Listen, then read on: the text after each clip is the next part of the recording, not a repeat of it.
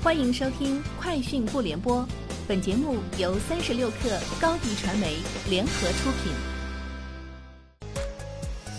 网罗新商业领域全天最热消息，欢迎收听《快讯不联播》。今天是二零二零年四月二十八号。三十六氪获悉，据阿里巴巴方面介绍，阿里幺六八八推出产业带直播扶持计划。系阿里春雷计划二零二零的重要组成部分。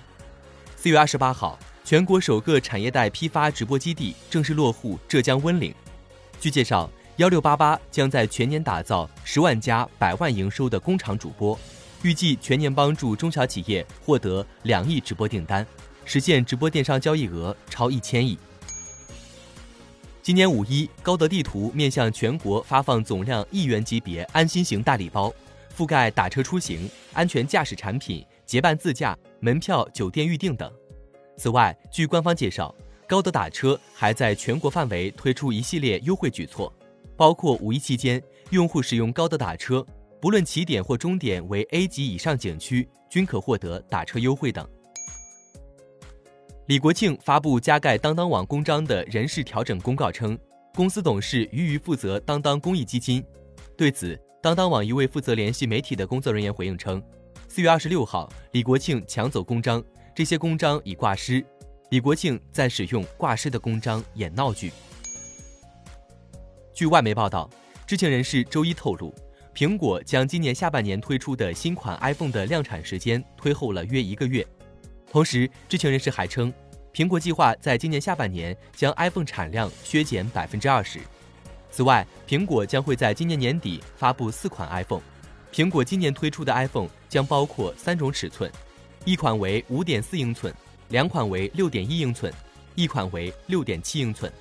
其中部分设备将支持五 G 网络。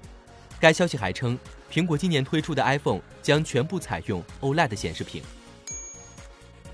IDC 发布报告称，IDC 平板电脑月度零售数据跟踪报告显示。二零二零年二月，平板电脑线上渠道销量同比增幅接近百分之百，三月依然保持近百分之五十的增长。此外，IDC 跟踪监测数据显示，中国教育平板市场呈现连续增长态势。二零一九年，教育平板整体市场的出货量约四百万台，预计二零二零年将会出货接近四百四十万台，二零二一年将会达到四百七十万台。美团通报了2020年一季度生态反腐刑事打击案件查处结果。2020年1月至今，美团共查处各类刑事案件十二起，移送公安机关查处三十三人，其中内部员工七名，包括 LBS 平台两轮事业部硬件部总监朱浩这样的中高层管理干部。涉案员工多数因收受贿赂被立案查处、刑事拘留，甚至被检察机关批准逮捕。